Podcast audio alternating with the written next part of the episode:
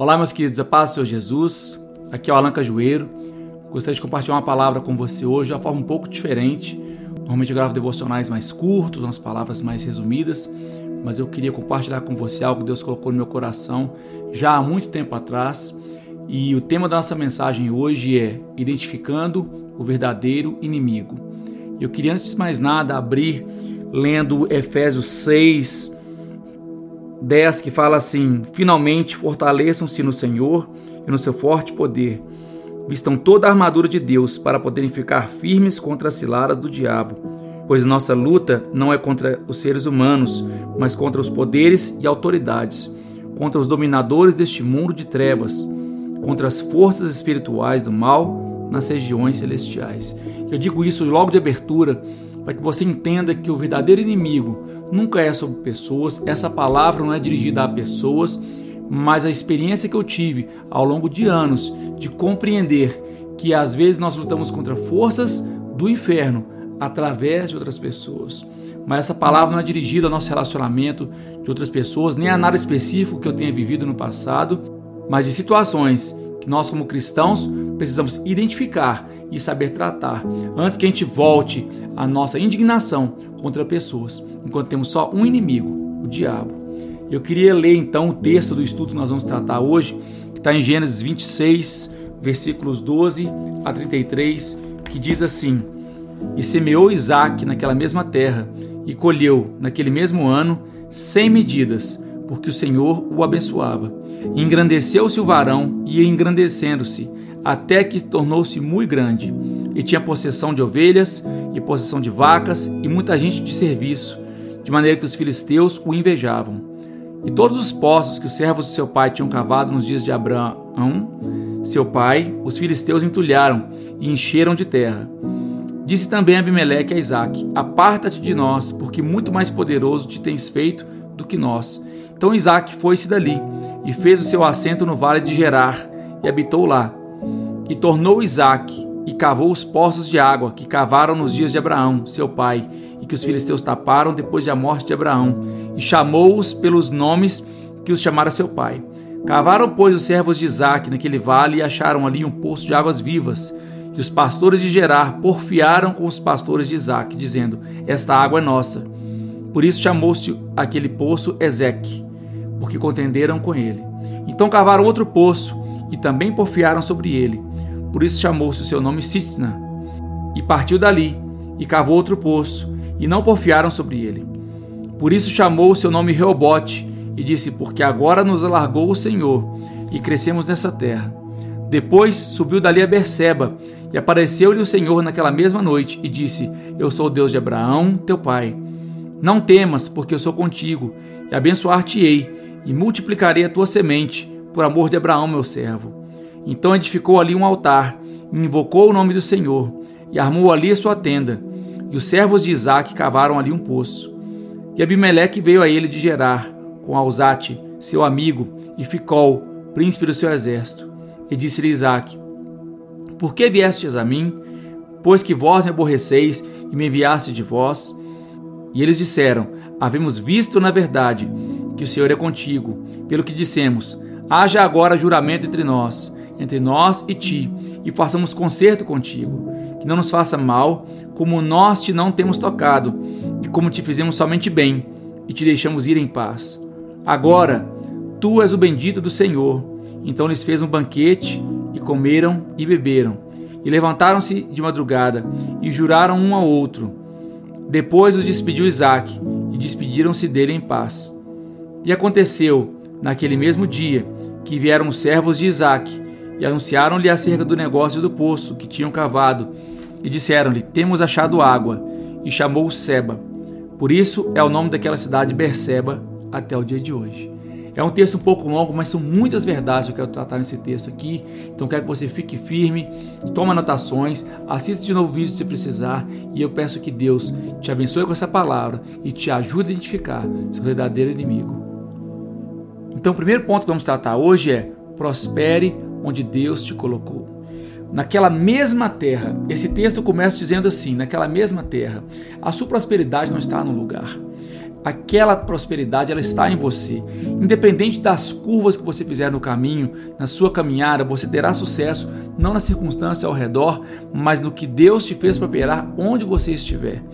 Deus te trouxe, talvez eu como imigrante, eu vim para o Canadá, eu vim para outro país, Deus tem colocado você talvez em outra cidade, ou Deus tem mudado coisas na sua vida, um novo emprego, um novo negócio que você abriu, é algo novo e experimental para você, mas não porque você precisava de um lugar próximo da bênção. Ele te trouxe para que você, através da situação nova, colocasse para fora a prosperidade que habita em você, através da bênção da presença de Deus na sua própria vida. Isaac chegou na terra que ele foi em meio à seca. No mesmo ano ele colheu cem vezes. A sua provisão está em Deus. Reconheça que você não depende de estar no lugar geográfico. Quantas vezes estamos frustrados com as situações que vivemos, queremos viver algo novo de Deus. Então falamos, vamos sair, às vezes sair de uma igreja, ou sair de um trabalho, ou às vezes sair da sua própria terra. E infelizmente muitos têm saído de um casamento procurando bênçãos. Mas a palavra de Deus nos afirma que naquele mesmo lugar onde havia seca, Isaac colheu cem vezes naquele mesmo ano.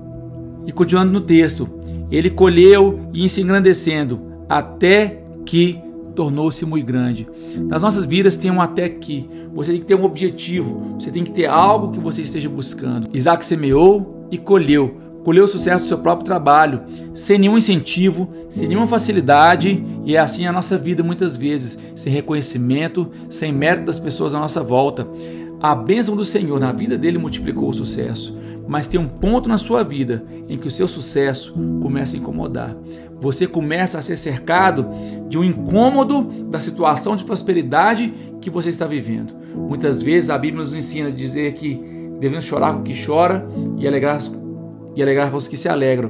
Mas tem situações que as pessoas estão querendo chorar na sua alegria. E o segundo ponto que eu quero dizer para você agora é que a inveja dos outros não é um problema seu. Os filisteus tinham inveja. A inveja deles não era pelo que Isaac fez, mas pela frustração consigo mesmos. A inveja das pessoas, a rejeição das pessoas, na verdade é uma projeção fora de si da frustração que elas têm consigo mesmas. É a projeção de uma alma doentia, de uma alma vazia e às vezes o seu sucesso pode te fazer sentir desconfortável consigo mesmo por causa da inveja que ele produz, mas persevere, porque aquilo que o outro pensa de você não determina quem você é.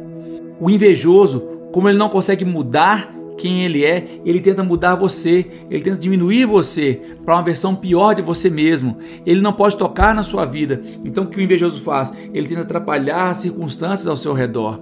O que, que ele fez então ali, que os invejosos fizeram? Encheram os poços de terra. O que, que encher de terra? Distrações terrenas, que se tornam distrações espirituais se tivermos foco em continuar aquilo que somos e fazer o que fomos chamados para fazer. Às vezes nós estamos firmes no objetivo, querendo fazer o que queremos fazer, e o que encher de terra é uma ligação, uma mensagem, uma palavra mal falada, mas muitas vezes existe a ofensa que outros dirigem para nós, mas isso também é a ofensa que nós criamos dentro de nós, interpretando o que as pessoas dizem. Por isso que eu digo que nós temos que blindar nossas emoções, porque mesmo a pessoa tendo uma boa intenção ou uma má intenção, somos nós que vamos determinar dentro de nós mesmos aquilo que estamos sentindo. Então, quando é invejoso, ele fala aquilo que é mal, ele está colocando para fora o que ele tem dentro de si. Cada um só pode oferecer o que tem. Tem gente que só tem para oferecer o que a carne tem para dar. São, no final das contas, pessoas então limitadas que só fazem o mal, porque a única reação que conseguem ter com relação à sua própria frustração interna. Então, quando o invejoso não pode tocar, nem afetar as circunstâncias ao seu redor, o que, que ele faz? Ele vai querer distância de você. Uma vez que o texto diz aqui, ó, que os filisteus o invejavam, os poços foram cheios de terra. Então disse Abimeleque a Isaac: Aparta-te de nós. É o que o último passo que o, que o invejoso tem. Ele não consegue suportar a sua presença. Então a inveja que ele tem, ele projeta uma aversão a você pelo fato de não olhar para dentro de si e ver que ele também pode ter sucesso, ele também pode ter feliz, mas ele não quer ser feliz, ele quer o que você tem, ele quer ser quem você é. Isso é impossível porque você é uma pessoa individual. Então, quando Abimeleque diz a Isaac: Aparta-te, aí fala assim: Isaac foi-se dali e fez o seu assento no vale de Gerar. O terceiro ponto que eu quero dizer é: existe um tempo de descer para o vale mesmo você estando fazendo as coisas certas, mesmo você estando fazendo tudo conforme seu coração está alinhado com Deus, existe um tempo de descer, um tempo de se retrair, um tempo de se fechar um pouco para poder repensar a sua vida, para poder se reprogramar e se realinhar dos ataques externos. Gerar significa lugar de pernoite. O que quer dizer isso? É uma cidade, uma região, um vale que fica entre dois desertos, o deserto de Cádiz e o deserto de Sur. A luta não é permanente. O lugar de pernoite significa que a sua luta ela vai ter um momento na sua vida, mas ela vai ter início e vai ter fim. Ela é necessária para te manter em movimento.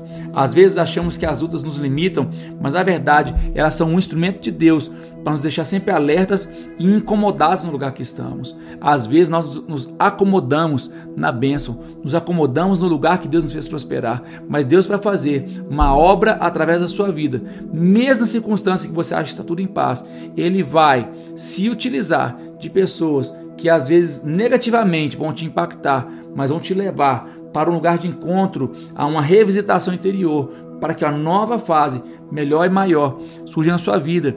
Essa fase não fica entre dois desertos. O deserto também faz parte da sua vida, mas entre desertos, entre fases de seca, Deus vai te dar provisão para a próxima fase. Tem hora que para a gente crescer, a gente tem que aprender a diminuir. Quem quer subir, tem que aprender a se humilhar. Não é o invejoso que te põe no vale, aprenda isso. Não é o invejoso que te põe no vale, é Deus usando o vale para te reposicionar e te dar uma nova perspectiva da sua própria vida, daquilo que ele tem para você. Aparentemente, o vale é um lugar baixo, um lugar de diminuição. Mas qual o lugar mais adequado para encontrar água? Normalmente nas regiões mais baixas. Os afloramentos, né? Eles ficam nas regiões mais baixas. Por isso nós temos o gado, né? Ele fica sempre na planície ali, que é onde região que tem afloramento de água. Então, a provação te coloca em movimento, em direção à bênção. Isaac armou sua tenda Entenda que sua situação é temporária, mas o texto diz que Isaac armou sua tenda, que significa que, embora fosse temporário, ele teria que ter paciência até que estivesse em condições de seguir em frente. É temporário, mas ele teve que se preparar para viver um tempo de espera até que o tempo de Deus se cumprisse na sua vida. Apesar do vale ser um lugar de luta, não tenha pressa de sair dele. Deus não está preocupado com o tempo que você vai passar lá, mas com as coisas que ele quer despertar em você enquanto você estiver no vale. E então, vemos o quarto ponto aqui. Ele foi para o vale de Gerar. O quarto ponto é: Gerar é o lugar conhecido. Em Gênesis 20, uma história alguns capítulos antes desse, nós vemos que Abraão foi para a mesma terra antes de Isaac nascer. Os poços que Isaac usava eram os mesmos que seu pai cavou. Isaac foi para o mesmo lugar que Abraão foi quando houve fome na sua terra. Isaac foi recebido pelo mesmo Abimeleque que recebeu seu pai. E Abimeleque foi duramente castigado por Deus por causa da mentira que Abraão contou sobre Sara ser sua irmã. Veja a repetição de vários fatos da vida de Abraão na vida de Isaac. Isaac fez absolutamente a mesma coisa que seu pai. Ali, Abraão fez uma aliança com Abimeleque. Ali houve disputa por poços d'água.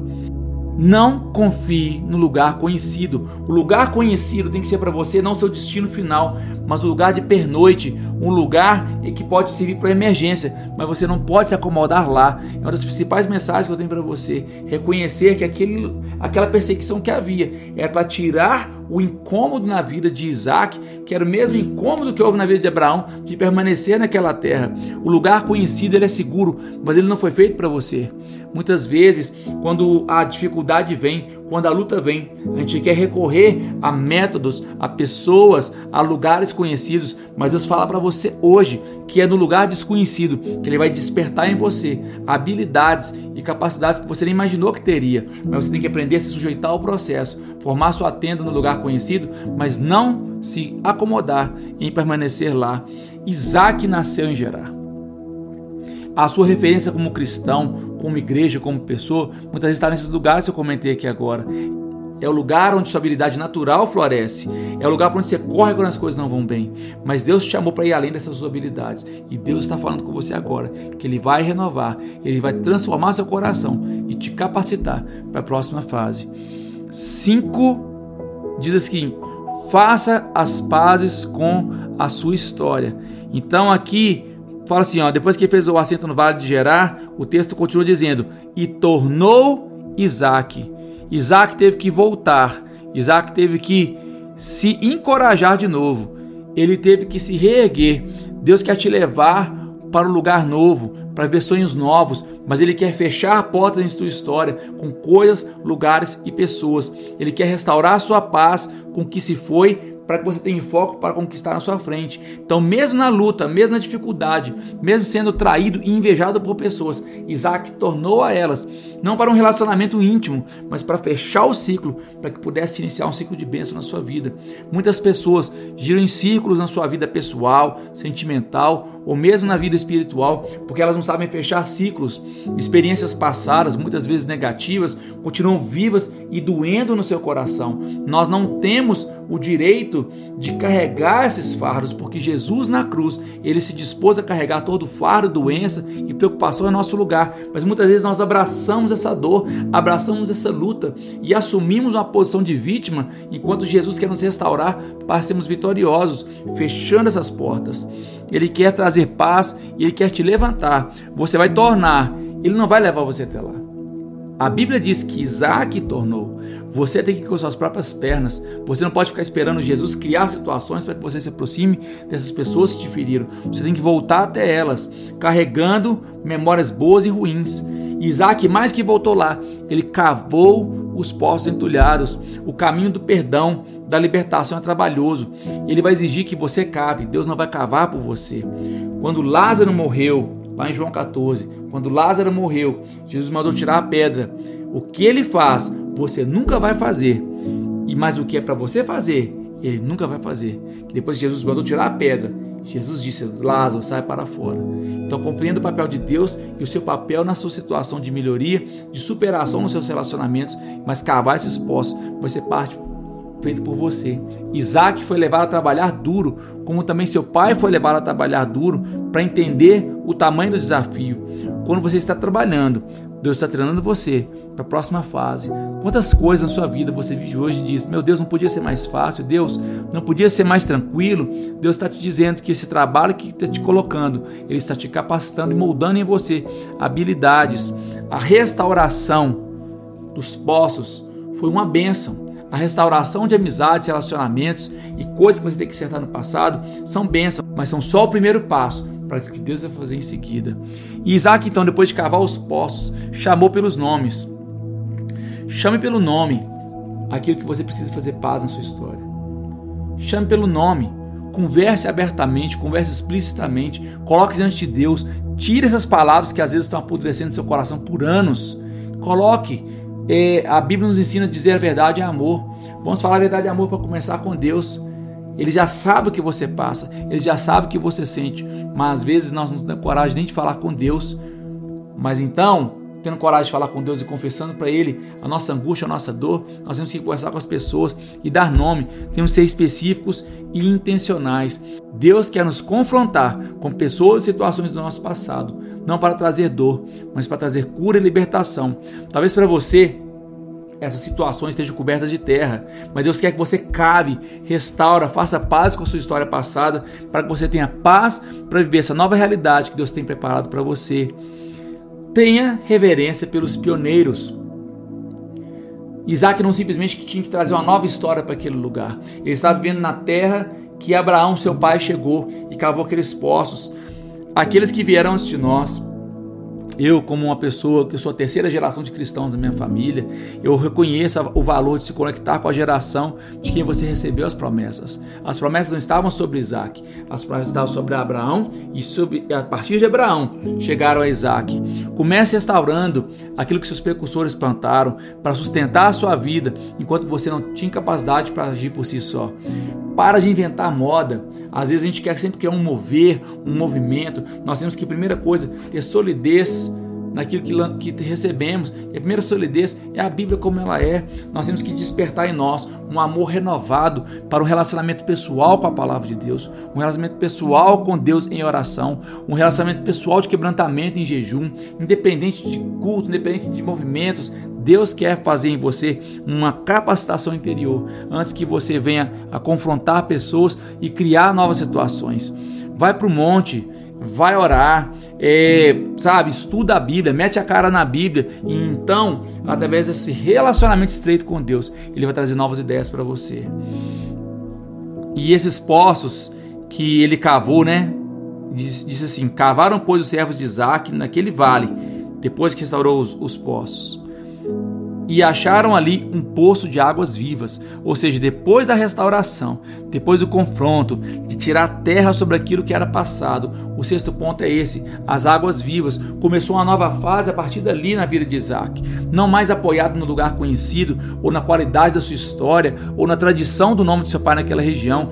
Tudo isso estava resolvido, mas as águas vivas representam o um encontro pessoal de Isaac com Deus. A palavra nesse caso aqui nem foi poço.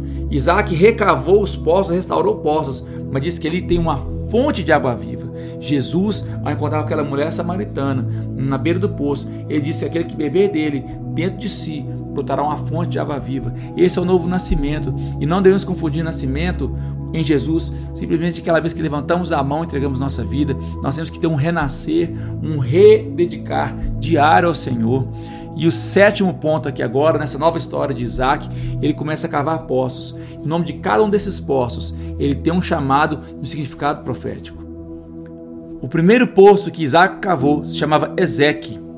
Ezeque significa contenda, luta, intimidação. Significa contender em um tribunal. Também significa ocupação e também é a palavra utilizada para pressão. Ao se levantar para algo novo, espere, intimidação, opressão e pressão de pessoas que não querem ver o seu sucesso. Quando tudo está ruim, mas está parado, o inimigo não está nem para você. Mas quando as coisas começam a se movimentar na sua vida, ele se começa a levantar em retaliação contra a sua vida. Basta ele se levantar para fazer uma coisa nova, e ele vai se levantar contra. Então, o primeiro passo do inimigo contra você é a inveja, tentar anular a sua história. O segundo passo foi então de contender, tentar te intimidar. Primeiro, ele tenta te contender num tribunal. Ele vai tentar acusar você, diminuir suas qualidades e exagerar seus defeitos. Jó é o livro mais antigo da Bíblia. Ele começa com a narração do diabo tentando acusar a Jó diante de Deus, porém não achava nada que pudesse dizer contra. O invejoso tenta te manter ocupado. Ele enche sua cabeça porque é contencioso. Ele tenta te intimidar. Ele não quer algo como você tem. Ele quer o que você tem. Então a pessoa invejosa, ela é um instrumento do maligno para tentar reproduzir de forma errada aquilo que Deus está fazendo na sua vida. O segundo poço é o próximo nível da retaliação do nosso inimigo. Lembra que nós estamos falando que o inimigo não é pessoa, mas o diabo que usa circunstâncias ele tenta te invejar, ele tenta te intimidar, te acusar. O segundo poço, sitna. A palavra sitna significa inimizade, hostilidade, adversário. É, em inglês aqui fala um senso de contenção escalado no nível muito mais pessoal e malicioso. Perceba que aquilo ali, a, a, o tribunal é algo assim formal. Sitna já é um ataque pessoal e malicioso. Sitna é um, a raiz dessa palavra é a mesma que forma a palavra Satanás. Ou seja, Sitna é uma pessoa, Satanás é uma pessoa que tenta te acusar. A cada tentativa mal sucedida do ataque do inimigo contra a sua vida, prepare-se para um nível cada vez mais alto de luta e um nível cada vez mais pessoal. Primeiro o inimigo tenta atacar o que você faz, depois ele tenta atacar quem você é. Então, no nível material, passa para o nível pessoal, e aquilo que era um conceito, né, a contenda, se torna uma pessoa. A inimizade toma forma, então. Eu começo a perceber que existe alguém orquestrando essa retaliação contra a minha vida. Eu passo então a entender que a pessoa humana que me ataca, ela não me ataca porque ela não gosta de mim, mas porque ela é controlada por uma pessoa por trás dela. E essa inimizade toma forma em uma proporção demoníaca. No final das contas, então a gente sabe que esse um inimigo, ele é o Satanás. E sabe o que Deus então manda eu fazer por essa pessoa que está sendo usada por Satanás? Sabe qual é a reação Deus manda fazer? Orar por elas. Orar por essa pessoa. Ele, Deus, sabe que eles não estão lutando contra nós, mas sendo manipulados e usados pelo verdadeiro inimigo para tentar nos atingir. O terceiro poço na vida de Isaac que ele cavou. Quando você vence a intimidação, quando você vence o diabo, então você chega no posto chamado Reobote. Reobote significa novo espaço, amplo, significa lugares amplos na Bíblia. O objetivo da aprovação de Deus, da perseguição, é ampliar sua visão, para então ampliar seu alcance. Quando você passa a entender e enxergar o mundo espiritual à sua volta, Deus então amplia a sua capacidade de ação, o seu alcance é proporcional à sua visão. Anota essa frase: o seu alcance é proporcional à sua visão. Deus alargou o espaço de Isaac, porque alargou esse interior primeiro. A luta doeu, crescer doeu, mas valeu a pena.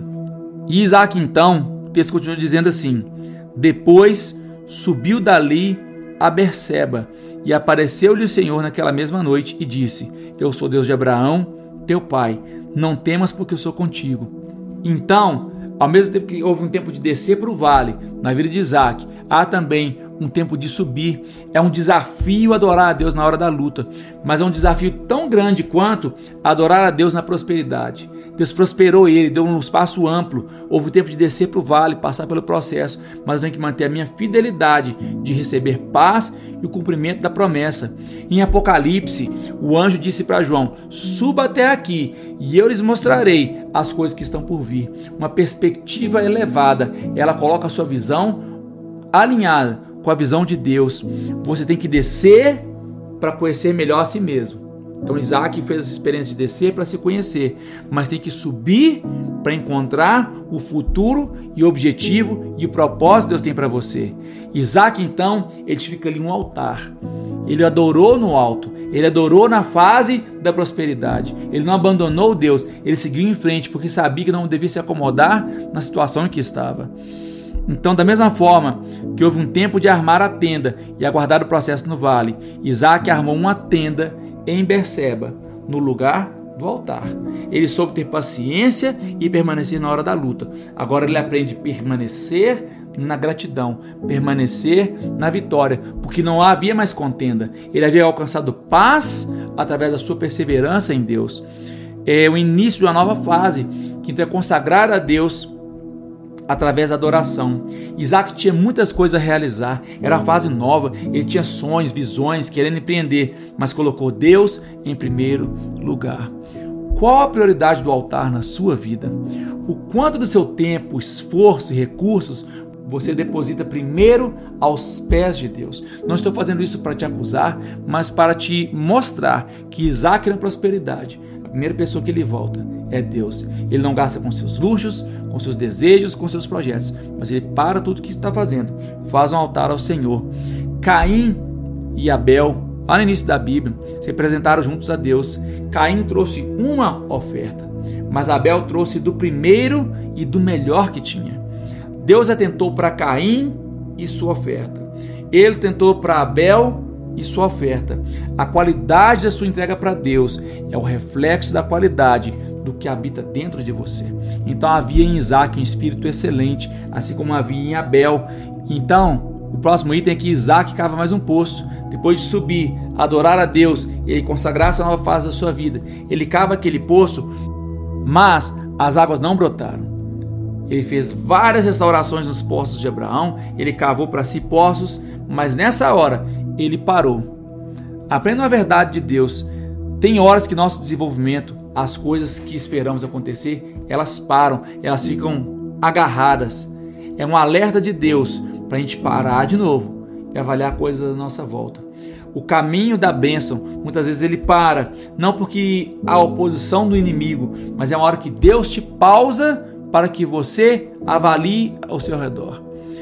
E então chegamos no próximo ponto.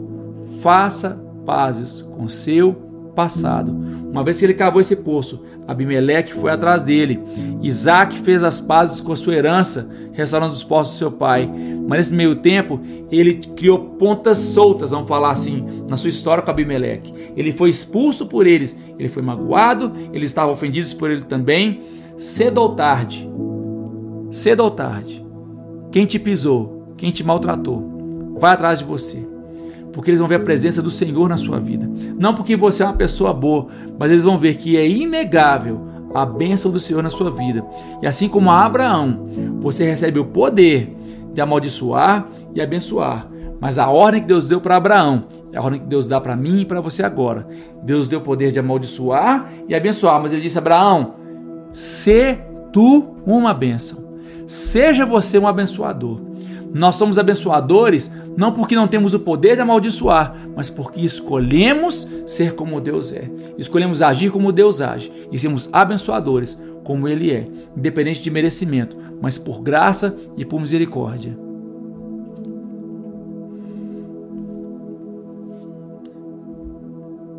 E você faz isso porque você reconhece a nova natureza de Cristo dentro de você que nasce a partir dessas lutas. Despeça-se em paz daqueles que fazem parte de outra etapa da sua vida. Algumas pessoas passam por nossa vida. O importante não é como elas permanecem, mas como nos despedimos delas. Algumas vão passar, nós temos que fechar esse ciclo de forma abençoada, fechar esse ciclo sem dor, sem tristeza, sem traumas, porque nós não podemos nos apegar às afrontas do passado. Deus quer transformar a minha e a sua vida, mas Ele quer que você abra mão dessas afrontas, abra mão do seu, dos seus direitos, abra mão daquilo que você julga ser certo, para que a justiça dele venha e alcance a todos com graça e misericórdia. Abençoe esse fechamento de ciclo. Pare de correr atrás também.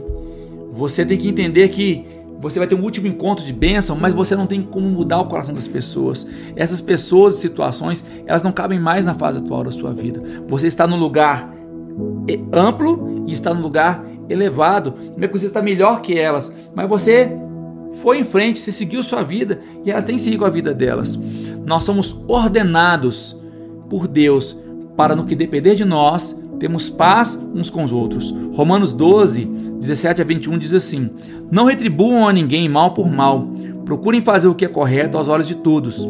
Façam todo o possível para viver em paz com todos. Amados, nunca procurem vingar-se, mas deixem com Deus a ira pois está escrito: Minha é a vingança, eu retribuirei, diz o Senhor.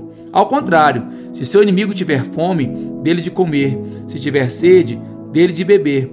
Fazendo isso, você amontoará brasas vivas sobre a cabeça dele. Não se deixem vencer pelo mal, mas vençam mal com o bem. Esse texto é tão bonito porque nos ensina que a vingança é do Senhor. Nós não, não vamos dizer, Deus, vai lá e acerta aquela pessoa. Nós vamos dizer, Deus, eu libero essa pessoa da minha vida. Eu libero, eu perdoo. E Deus, então, ao me desconectar do mal que eu quero para essa pessoa, ele tem todo o direito de fazer juízo com quem quiser, da forma que quiser, mas não vai fazer porque eu quero o mal daquela pessoa, mas porque ele que é o justo juiz, julga a todos, julga a mim e julga aquelas pessoas que estão perto de mim.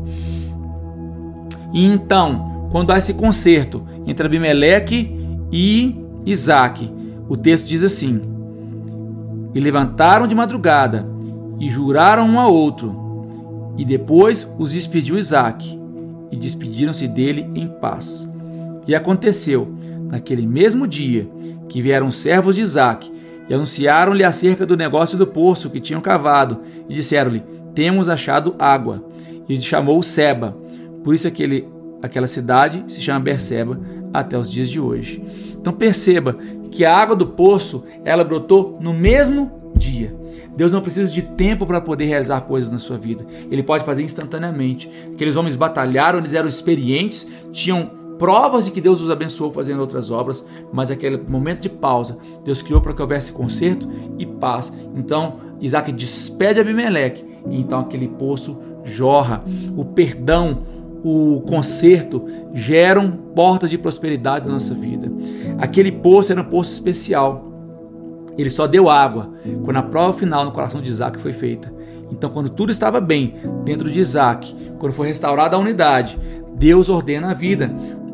Pois o próprio Salmo 133 nos ensina que a bênção do Senhor é ordenada do monte de Sião, quando os irmãos vivem em unidade. Então ali, não no Monte de Sião, mas na unidade, o Senhor ordena a bênção e a vida para sempre.